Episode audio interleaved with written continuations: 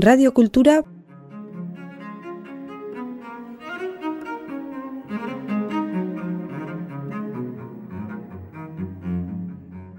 puntu eus.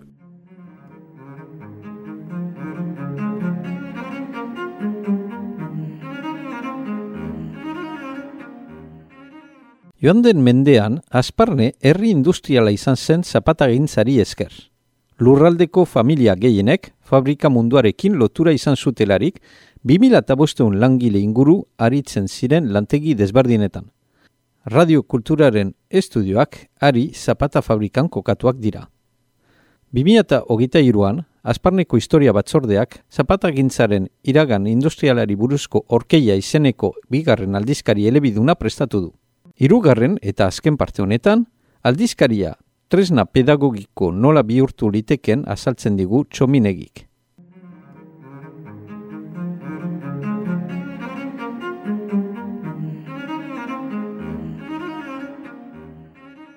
Han bat gauza merezi dugu uh, barnatzea, errandutan bezala behin baino gehiagotan, eta eta lantzea, eta horrek denbora hartuko du, behar dira uh, funtsezko dokumentuak atseman, behar dira horiek uh, bildu, behar dira sailkatu eta ikertu.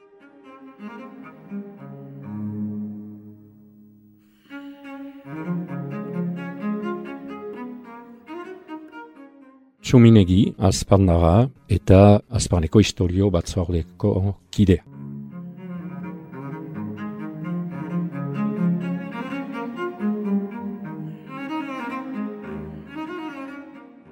PDF moduan agertuz gure dokumentua, zeren behar bada egun batez, ikusiko dugu liburu baten bidez eta nola agertzen aldiren, behar bada, baina nor, uste dut behar ditugula oraino metatu beste dokumentu batzu, beste lan batzu, lanbide batzu ideki eta guzi.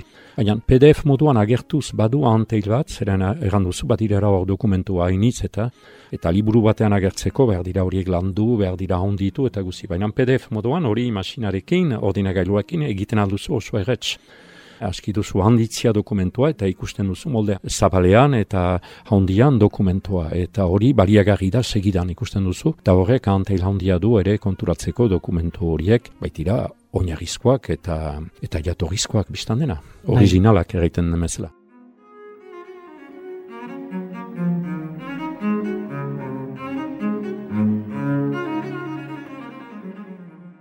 Horre agertzen ditugu eh, ekai batzu, elementu batzu, ohartzen gara adibidez, pentsatzen da behar bada, gau egon, baina orduan nola egiten zuten zapeta saltzeko, bakarrik hemen Euskal Herrian saltzen zuten, ez, ez, ez.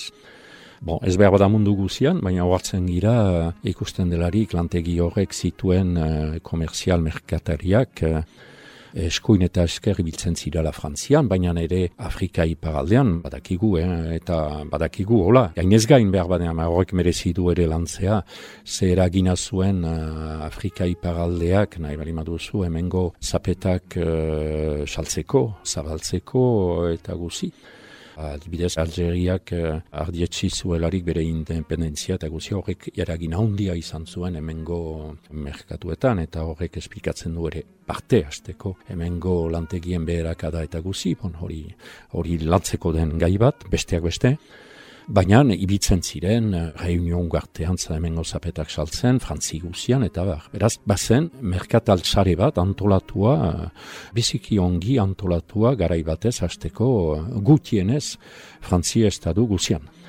Bon, hori azaltzen dira hor, dudarik gabe berri informazionai batzu, eta sumatzua gertzen ditugu, hortaz.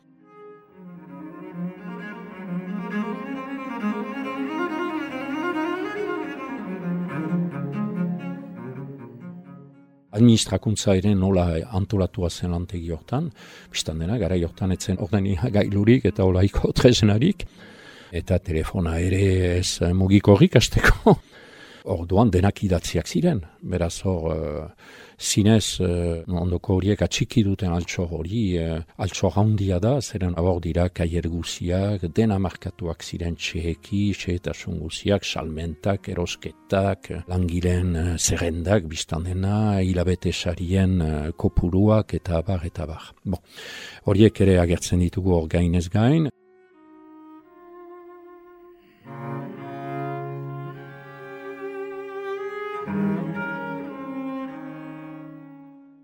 langile batzuen lekukotasun batzu ere agertzen ditugu.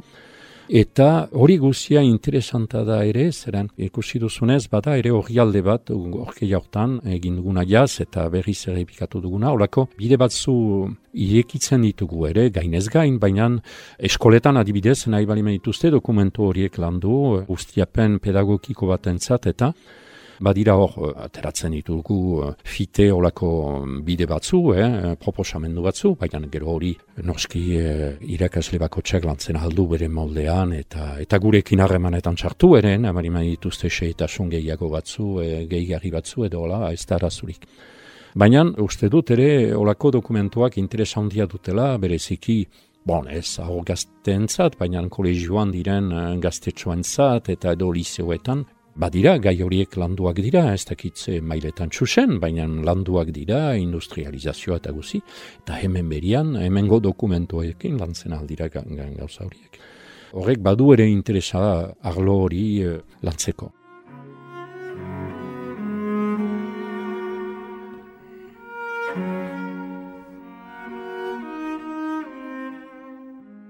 Jaz jadanik e, bi hori alde horiek ateratu ginituen. Eh? Erren nahi baita orkeiaren olazpeit egitura mantendu dugu eta behar antxego mantenduko dugu lehen ale hauetan.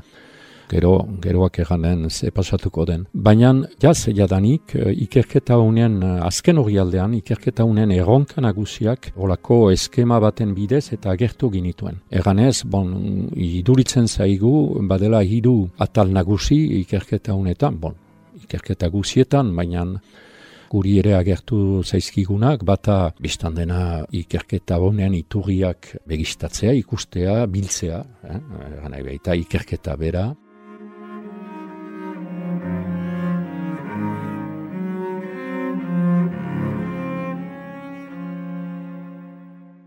Iarena horien zeintzea, babestea, biltzen aldiren dokumentu guzien babestea, eh? guk batuko egoitza bat hemen egartzean, baina uste dut ere adibidez lantegi horren dokumentu horiek eta hori biztan dena ipatzen dugu familia horrekin, behar bidela hortako diren artxibategietan eta behar direla babestu, dudari gabe eta hemen daukagu ai baionan behar den tokia hori egiteko.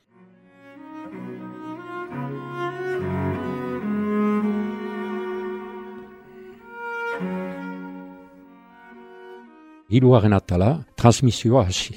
Nola speit, horien agertzen hasi, ez bakarrik gure artian, uh, bikakotzen artian, adituen artian hori landu eta guretzat atxiki. Ez historioa jendeak behar du bere ganatu, eh, nola speit. Beraz, hiruaren atalortan, transmisio atalortan, hori pixka bat, uh, gainez gain apatu ginituen gauza batzu lehen ale hortan, eta ikus daitezkenak eta irakor daitekenak, epe laburreko eta epe luzerako. Eta biaren uh, agerkari hontan, egia erran, agiri baten bidez, hori pixka bat landu dugu eta sakondu dugu gure artean. Eta gure gaur egun ikus moldea agertzen dugu agiri horren bidez. Eta labor bilduta erraiten dugu, behar dela ikerketa hau delata, luzarako hola ikuspen bat behar dela ukan, eta luzarako ikuspen hori gure iritziaren arabera da, behar bada, behar dela pentsatu luzarat, baina luzarat erraiten dutalarik, eda behar bada marroktera begira, edo, edo gutiago, baina edo luzeago, ez dakit.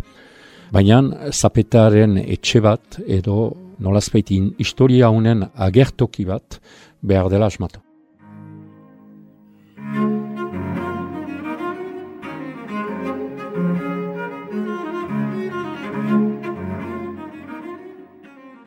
Bide hortan behar dela sartu, orain danik, eh, gogo eta lantalde bat sortuz, eta hori guk pentsatzen dugu eh, Azpaneko erriko etxearen eh, babespean eta ardurapean behar dela pentsaturako gauza bat dudarik gabe eta lantalde bat oraindanik behar dela pentsatu, bai aditu batzuekin, interesatuak diren jende batzuekin, autetxi batzuekin, ikerkuntza mota horietan ari diren behar bada jende batekin edo bestekin, eta gu presgirela, historia batzorde bezala, kide bezala, parte hartzeko, olako lan molde batean. Eta hortikarat, ez dakit egun batez izan daiteken ez olako agertoki bat, guk ez dugu hori erakustoki bat bezala ikusten ere, hori erraiten dugu argiki, gehiago interpretazio gune bat bezala, eta historio horren zenen eakustokiet batean agertzen dituzu amat uh, edo tresna, edo, edo dokumento eta bar, eta presentatuak dira lekukotasun horiek, olako apaletan eta guzi, baina gehiago izan behar da lan tresna bat uh, uste dut gune hori, ikerkuntza hori segituko duena ere, jarraituko duena, eta naiz gauza batzu biztan dena presentatu. Eta oraiko, gainera tresneria modernoekin eh, presentatzeko uste dut historia horren.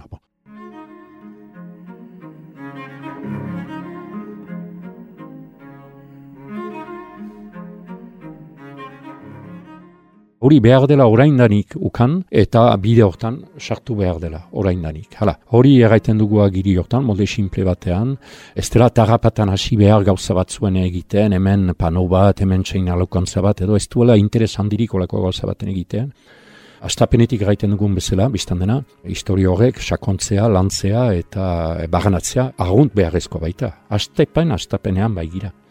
Hor agertzen ditugun lehen dokumentuak, fidagarriak dira dudaigabe, baina gure bi aletan, lehen hori aldetan, aintzin txolasean egiten dugun bezala, historia horren astapenean gira, horren lanketaren astapenean gaude, han bat gauza merezi dugu uh, barnatzea, errandutan bezala behin baino gehiagotan, eta eta lantzea, eta horrek, denbora hartuko du, behar dira uh, funtsezko dokumentuak atseman, behar dira horiek uh, bildu, behar dira sailkatu eta ikertu. E, horrek du funtsezko edukia eta zientifikoki eta historikoki eta bere fidagarritasun handia izanen duena, horrek du bermatuko. Hori egin baino lehen, zen nahi duzu agertzea horren Baina, hala, horrek ez du, kentzen, luzarako horako bide bat eh, edo elmuga bat izatea interesgarria dela eta hori oraindanik lantzea.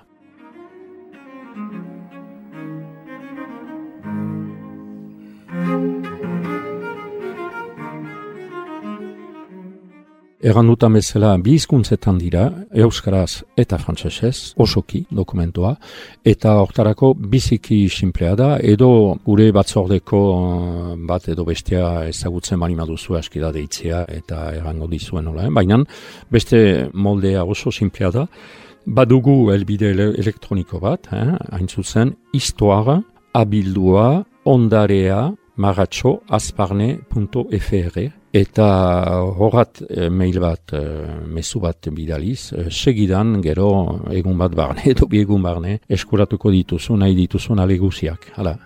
Eta doainik da, bai, errandugu doainik zela norberaren zat, ikastetxean zat, turismo sailak ere nahi balimadu historia hori nolazpei transmititu eta molde horretan, egara baita molde erakargarri alde batetik, baina funtsezko molde baltean, hoientzat ere doainik direla dokumentu horiek eta baliagarri direna. Gero, Norberak nahi du uh, elementu bat edo ekai bat baliatu ez dakinik liburu bat entzat edo hola, bai, gutienez, uh, baimena eskatu behar diku biztan dena.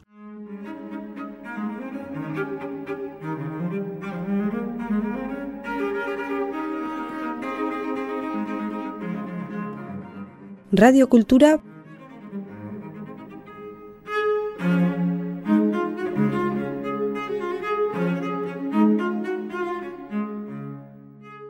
Eus.